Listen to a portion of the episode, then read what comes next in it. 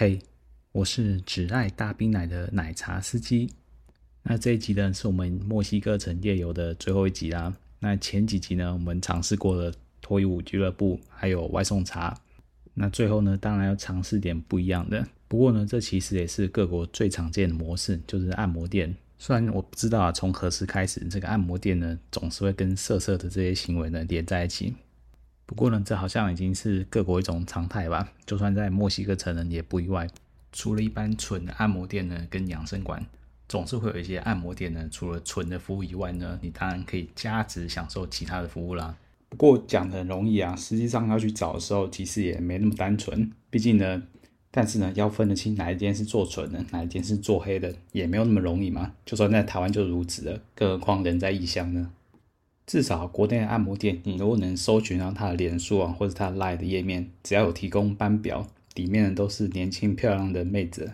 通常这种按摩店会做黑的几率啊就比较高，但是国外的网站呢，通常也都不会放一些太露骨的资讯，顶多呢有放一些按摩师、治疗师的照片呢就不错了。但就算是这样啊，通常也很难说得准，因为他们摆上去的照片呢，大部分的情况都是比较专业、健康的形象。跟一些摆明就是妓院的网站啊比较起来，就是差很多。不过呢，最后经过一番摸索跟寻找，最后还是在国外的论坛 International Sex Guide 上面呢，找到一篇国外的茶友呢分享他在墨西哥城当地的一间 SPA 里面就有全套的服务。那他老兄点的套餐呢是九十分钟的全套，所以他体验到一次正规的按摩加一个完整的运动。然后呢，运动完呢，按摩师还光着身子呢帮他最后进行的按摩收尾。整套完整的亲密接触下来呢，总共也花费了他一千多披索，那换算成台币呢就是三千多块。那他之前呢，自然也是有尝试过外送茶，那两相比较之下，他觉得这个按摩店的 CP 值呢，真是高到破表。毕竟我们之前上集说了嘛，外送茶呢，就算你找 La Boutique 上的独立工作者呢，一个小时可能也是要三千披索起跳，也就是台币快六千块。服务品质呢，跟小姐颜值呢，都是个问号。但在按摩店呢，你可以看到本人。那甚至呢，你在按摩完之后，你觉得小姐真的不是你的菜，你也可以选择不要跟她做运动。收费呢，就是收一般按摩钱。而且最重要当然是九十分钟的按摩加上做运动，居然只要三千多块的台币。就算小姐的颜值跟素质呢，可能没有真的外卖妹来这么优，但这个价格啊，只要出现不是大妈，我觉得怎么样都说得过去了。于是呢，虽然我剩下的时间不多了，只有最后一天要搭飞机走了，但还是打算一个中午的时段来按摩。那按摩完呢，就直接提醒你去飞机场。这个时间呢，都算刚刚好，没有一分一秒被浪费。不过事实证明呢，搭飞机当天呢，最好还是不要安排什么奇怪的行程啊，避免一个什么闪失搭不到飞机啊，那真是损失惨重。这个细节啊，我们最后来聊。回到正题啊，第一步当然还是先得加店家的 WhatsApp 嘛。这个 WhatsApp 的重要性呢，就不再重提了。反正呢，如果是要去出国喝茶的话，WhatsApp 是一定得必装的。那这家店的名字呢，叫 Holistic Spa，其实它所在的位置呢，就在我第一集啊，墨西哥城第一集的那间脱衣舞吧，同一条大街上，应该走路的距离就走得到。所以说那条大街还真的是很热闹，各式各样的店都开在那边。不过他们官方网站看起来是挺正经的，就跟一般的泰式或是东南亚风的按摩店没什么两样。网站上面的费率呢，也是一般按摩的各式呃不同种类按摩的费率，并没有看到那位国外小哥所贴出来的全套的费率。那网站上呢，也没有按摩师的照片，所以这样子光看呢，真是看不出所以然来。这个情况下，还是当然得加下 WhatsApp，问清楚可以提供的服务跟费用，避免白跑一趟。加了之后呢，当然还是先礼貌性的打个招呼，然后问一下服务的内容跟价钱。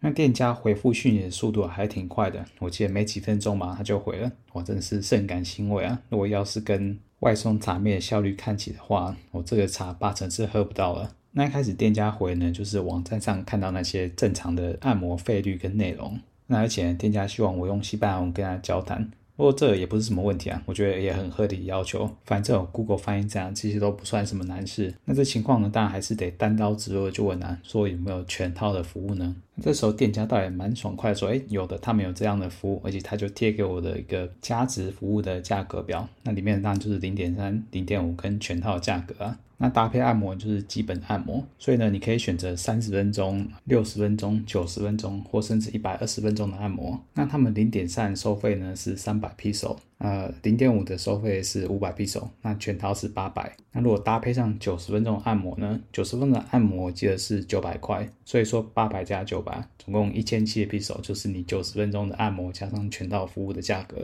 换算台币呢，就是三千四不到，确实是不太贵啊。那这个价格就非常符合小哥那时候报价格，而且呢，这个价格让我回想到台湾中南部按摩店的价格啊。随后呢，店家又贴出呃他们当天有值班妹子的照片，其实选择不太多啊，好像就四位左右而已。至于颜值嘛，我只能说相当符合你们想象中的一般正常的按摩师的感觉。不过因为拍照的形象是健康阳光的按摩师的形象，而不是花枝招展的。the 卖肉形象，而且他们按摩师的照片至少看起来都算还年轻，不是呃大妈大婶的那种感觉。所以看看之后呢，我还是选定了其中一位。然后我还问了店家，是不是这些按摩师呢都能配合提供全套的服务？不然等下选了之后，大家必然才知道哦，原来妹子只提供到零点三或者零点五，那就有点遗憾了。不过店家是有表明啊，他们的按摩师呢都能配合到全套服务，不需要特别担心。于是呢，我就敲定好按摩师跟可以配合的时间。那剩下的就是等待而已了。那到了当天中午呢，我先向饭店先退了房，不过先把大件行李先寄在饭店里面，打算按摩完了再回来饭店拿行李，再出发去机场。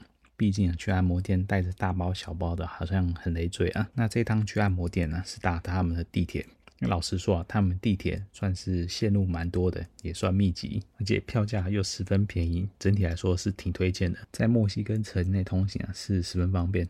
只不过缺点呢，就跟大部分欧美的地铁一样，脏脏旧旧的。更要命的是呢，地铁内也没有空调，只能够靠开窗来通风啊。那就算是墨西哥城一年四季都不算太热的天气啊，在地铁站里面的空气之浑浊啊，那也是够呛的。好不容易到店位置啊，那这家 SPA 其实虽然说不算太显眼，但也不至于太难找，毕竟路边建筑上还是有招牌。倒不至于像很多欧洲的店呢，我那真是藏得十分不起眼。到楼上按了门铃之后呢，就有位员工出来招呼。那虽然这位女员工啊，大部分时间还是跟我讲西班牙语，但她多少还是会一点点英文的。我就靠这些少数出现英文呢，尝试理解她的意思。那她在跟我确认过身份之后呢，她就帮我带到旁边的一个会客的空间，倒了杯水给我，请我稍坐一下。那这个会客的空间呢，乃至于整间按摩店都非常有东南亚或是一点点宗教的风格。那背景音乐呢，有水晶音乐，甚至还有香氛，整体的氛围啊，就跟一般的泰式按摩店啊，纯的泰式按摩店几乎是相同的感受。虽然说坐在这空间啊，感觉是挺悠哉的，不过这一坐就坐了快十几分钟了，坐到我有点不耐烦了。毕竟我晚点还要搭飞机啊，实在没那空闲慢慢等。好不容易终于等到那位女员工呢，叫我进按摩间了。这时候才惊觉，原来这位女员工呢，就是我选定的按摩师。那为什么一开始没有认出来呢？原因是这个身形啊，肿了一圈，真的跟照片有点不太一样。不过脸型是可以对得上的，但其实也没到很糟糕、很油啊，就只是稍微浮态了一点。身形呢，看起来就是比较粗壮结实一点。那进去之后，按摩师就跟我稍微表示一下歉意，因为前位客人呢就在这个按摩间不小心把水打洒了，所以呢他们就要多花点时间清理按摩间。那我当然是对此客气的表示没关系，那反正都打洒了，我也不能干嘛。只不过呢，我跟按摩师表示一下，那由于时间的延误啊，看看把之前。定的九十分钟呢，改成六十分钟。毕竟六十分钟的全套加按摩啊，在台湾也算上是常规的时间，应该是不会太赶。而且搭到飞机啊，比什么事情都还重要。那他还是欣然接受时间的更改。那接下来，但是全身脱光，趴在按摩床，先开始按摩的服务了。那至于按摩室内的装潢跟摆设呢，跟外面的风格呢，也是有延续进来。也就是说，在这个按摩室内，聆听着轻音乐，还有享受他们的香氛。那一开始的按摩服务呢，也是有上精油推拿，服务的力度跟手法也算是有经过一定的训练，而不像大部分台湾的半套店呢，就是随便捏捏压压而已。我是觉得这边按摩服务啊，有接近纯的水准。不过就当按摩师按摩完左腿换右腿之后呢，正当我以为他要按摩其他部位的时候，就发现哎，他又回去按左腿了，然后就按右腿，然后再回去左腿，再按右腿，这个交替啊，起码三回以上，而且这三回的手法呢，其实都差不多的。就让我有点怀疑，这个是在偷时间吗？但他按压力度呢，感觉又不是像在摸鱼，至少还是耐着性子啊，让他慢慢按。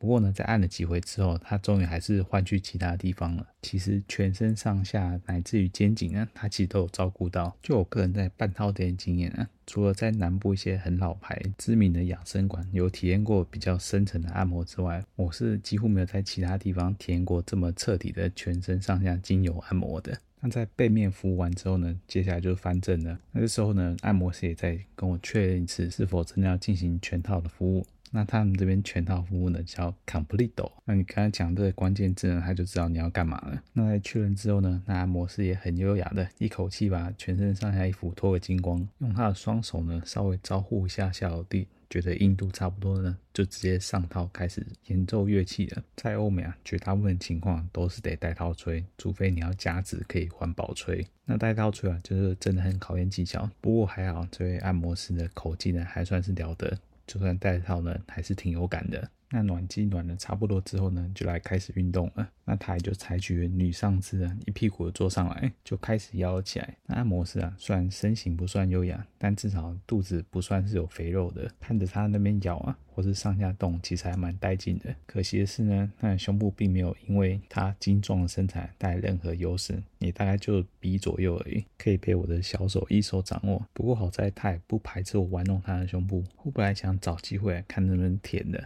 但没想到他女上位的续航力之强，连往前趴着休息一下都不用，他就按照他自己的节奏一路挺着腰摇到底。在他一路不间断的攻势之下，我还真就被他一招打到底，就用女上位来 KO 我。只能说啊，如果女生会掌握女上位的技巧的话，那那真的是分分钟都把你掌握在股掌之间。因为运动的主控权是掌握在妹子手上。通常要是男生有感觉的时候，我们通常就会想尝试着慢下来，缓一缓，就可以再站个几分钟。但如果这主动权掌握在妹子手上，然后当她发现你有进入状况之后，顺势加速，哇，这真的是一去不复返。我如果没有强制叫停妹子要换姿势的话，那一下就出来了。那今天就是这个样子，出来之后，那按摩师就冲了我几声，把套子处理一下，然后再用浴巾啊帮我把全身上下擦拭一下，毕竟刚刚有用精油按摩嘛。擦了差不多之后呢，他就从容不迫的把衣服再穿回去，他就跟我说：“哎，今天的服务就到此结束喽。”那他就先离开了，留一个人呢在房间慢慢穿衣服。那他呢就跟美式人一样，那穿好衣服呢就说外面在柜台呢等待其他客人，好像就跟美式人一样，也不用去洗个澡或什么的都不用。这一点我倒是真的有点压抑。只不过呢，他们的按摩间啊好像也真的没有什么淋浴间。事后跟他们借了厕所啊，那里面就真的是一般的厕所而已。就算我自己啊想要冲个澡，好像也没有地方可以冲澡。这方面可能有些人会比较在意一些，毕竟那刚刚是精油按摩嘛。有人可能觉得没有用肥皂、沐浴露冲冲澡洗干净就觉得不自在。只不过呢，我是觉得它精油用的不是特别的凶啊。那毛巾擦一擦之后呢，感觉像还行。没有让我太油腻的感觉。那有兴趣的茶友呢，就自己斟酌斟酌看这一点你在不在意了。那我出来之后呢，还有遇到他另外一位呃按摩师同事，皮肤就比较白一些，那五官整感觉呢就比较偏西方白人一点。他们两位感觉年纪应该都不会太大，大概就二三十岁左右。颜值呢，对我个人标准而言，我觉得算 OK，不算特别优，大概就是。我还可以接受，比及格再好一些。但由于他们全套价格，老实说并不算贵，再加上我按摩师的按摩水平啊，确实也还算不错。而且我最后走的时候有看一下时间，那发现这个时间真的刚好就是一个小时上下，完全没有拖延或浪费，真的是抓得相当精确。所以我整体的感觉啊，是觉得还是挺值得来试试看的。真要我说有什么缺点的话，就整趟的服务呢，就比较偏向一板一眼，规规矩矩的提供该给的服务。但就比较没有那种女友 feel 了。不过出门爽完之后啊，才发现搭机前客啊，搞这些有没有活动简直就是作死。虽然我一开始啊已经跟按摩师减了半个小时的时间来应对按摩行程被打乱这个场景，不过呢，相较于我之后要犯的错误啊，这些都是小事。那我犯了什么错误呢？因为我在订机票的时候啊，没有仔细看呃航班的起降机场。本来有一些购票平台啊，当你的起降机场在来回票的时候。如果买的是不一样的机场的话，他会特别提醒你。不过这次我买机票是用 Trip.com，那 Trip 好像在这方面就比较没有做那么尽善尽美，但导致我呢在第一时间并没有意识到我的起降机场在墨西哥市是不一样的。墨西哥有主要两个国际机场，一个离市区比较近，也比较老一点，也可能是大家比较常接触到的。那另外一个比较更大更新的机场呢，呃，离市中心就比较远了，大概车程可能起码要多个半小时以上。而我来的时候呢，是抵达它的旧机场，那离市区比较近。那我本来以为呢，我要出发的机场也是原来的旧机场。不过后来在回饭店路上仔细一下看了机票，才发现哇，原来这是要出发机场是另外一个比较远的机场啊。本来扣掉通勤时间，预计大概也就留个一个半小时在机场。其实听起来本来就有点紧迫了。不过呢，我已经预先 check in 了，所以不用去排登机证，所以理论上本来觉得应该是刚刚好。结果这个失误啊。直接变成我到机场可能就只剩下一个小时，甚至不到时间了。即便这可能不是我第一次遇到这情况，但每次真的遇到还是无法淡定的。结果好死不死啊！回饭店之后要叫 Uber 的时候呢，才发现明明才下午的时段，就大部分的 Uber 司机呢都不太愿意上工。结果司机切来切去啊，浪费了好一段时间，才终于找到一位司机愿意来载。但又好死不死啊，下午的时段呢，这时候墨西哥城的路上车子也不算少，所以只好眼巴巴看着司机慢悠悠的开车过来。这时候只好下杀手锏呢，就传讯息给司机说：“我急事想要赶到机场。”那如果你可以开快一点的话呢，会给你一些小费。哇，那司机看到之后，马上立马奏效，就说：“哦，马上来。”于是呢，Uber 司机以肉眼可见的速度差异呢，马上赶来的饭店了。那上车之后呢，我就直接跟司机讲明了，我的航班呢大概是几点几点要起飞的。那这个时间换算成我到机场，可能就已经不到一个小时了，时间真有点紧迫。那如果他愿意开快点的话，我会给他多一点小费。哇，那司机马上是欣然接受啊，然后他就跟我比个飞机的手势，用翻译软体跟我说：“那没关系，我们一定用跟飞机一样快起飞的姿态呢，马上冲去机场，叫我不用担心。”那这司机小哥呢，也就真的说到做到。尽管在市区里面车是很多的，但他还是可以一路转车缝、换车道，一路切来切去，开着手排车，人比车凶。那出了市区的高速公路，那车真的放飞自我，一路狂飙。只不过高速公路一路到机场路上，那个道路品质真是参差不齐。每当他用高速啊通过这些烂路或是坑洞的时候，我这车子真的快散架的感觉。突然有种他就算这种拼命开，赚这些小费好像也不够他修车。好在出了主市区之后啊，那高速公路上一路上也确实没什么车，最后还是一路顺利平安的到机场。那总共花的时间呢，比原本预计的还少了十多分钟。本来预计要一个小时左右的车程呢，能够少个十多分钟，我觉得也是相当不简单的。于是我就给了额外二十趴的现金呢，给他当小费。他就很开心跟我道别了。不过进了这个新机场之后，才发现哇，这个新机场大归大，新归新，不过里面真的乘客不算挺多的。整个登机的过程啊，包括安检，其实花不了多少时间。我最后到了闸门口之后，甚至还有点时间可以去买杯喝的。买完了都还没开始登机，早知道可能就不用让司机这么赶了。不过这些都是后话，谁知道这十几分钟到底用不用到呢？所以最后还是奉劝大家，搭飞机当天最好不要排太多行程，给自己找麻烦。行程如果排太多太紧的话，中间任何一个环节产生什么闪失，都有可能让搭不到飞机，这个容错率太低了。不过总之，这段墨西哥城之旅还是画上完美的句号。要我总结墨西哥城的夜游吗？我觉得可以消费的地方确实是有，只不过呢，这选择跟总量不算特别的丰富。考量到它人口其实有这么多的话，如果你第一要务来这边主要是喝茶的话，那这边还真的不是特别适合你。要喝茶，可能还是得去专门喝茶的地方，比方说提花拿，还是比较适合一些。在墨西哥城，还真的找不太到这种呃实体店面可以直接运动直球对决收尾的。在疫情之后跟新政策的影响下，这边当地的风俗也真是越来越低调，导致于现在墨西哥城论坛。绝大部分还是专注在呃外送茶上，越来越少实体店面可以消费的心得分享了。我在论坛上面呢，还有看到另外一种实体店面的消费形式呢，是去情趣用品店。哎，没听错，是情趣用品店。那当然，去那边除了买情趣用品之外呢，哎，他们还有提供他们服务生呢跟客人单独相处的机会。店里面呢有很多小隔间。或说小空间可以让你跟服务生在里面自由发挥，只不过那空间之简陋，有时候可能就只是一个布帘呢，把你隔间隔起来。那店里还是有其他来来往往客人，有时候他们目的呢，甚至不是为了跟服务生一起做运动，而是去参见其他人的运动过程。毕竟很多店里面的隔间呢，几乎没有任何隐私可言。那想当然，这种场合我应该是不会去尝试的。资金和时间够的话，最好还是去找外送茶。毕竟从 La Boutique 入口进去看呢、啊，还是有蛮多妹子在从事这一行的。很多妹子的个人页面啊，看起来是挺诱人的。不过毕竟那都是照片嘛，实际本人长怎样，真的是未可知。或者是你想保守一点，直接找 agent 也未尝不可。不过不管哪个管道，外送的价格一定都非常贵。这价格几乎是为美国人量身定做的价格。我是不太相信当地的寿星阶级啊，能够有事没事去点外送茶来喝的。还有另外一个问题啊，就是这些个体户啊。大部分的沟通效率啊，真是不怎么样。我是在飞机起飞之后才有接到其他妹子呢回复啊，问我什么时候有空。这讯息啊，看着真是啼笑皆非。那虽然墨西哥城喝茶选择不怎么多啊，好像也不怎么样，但撇开喝茶的行程啊。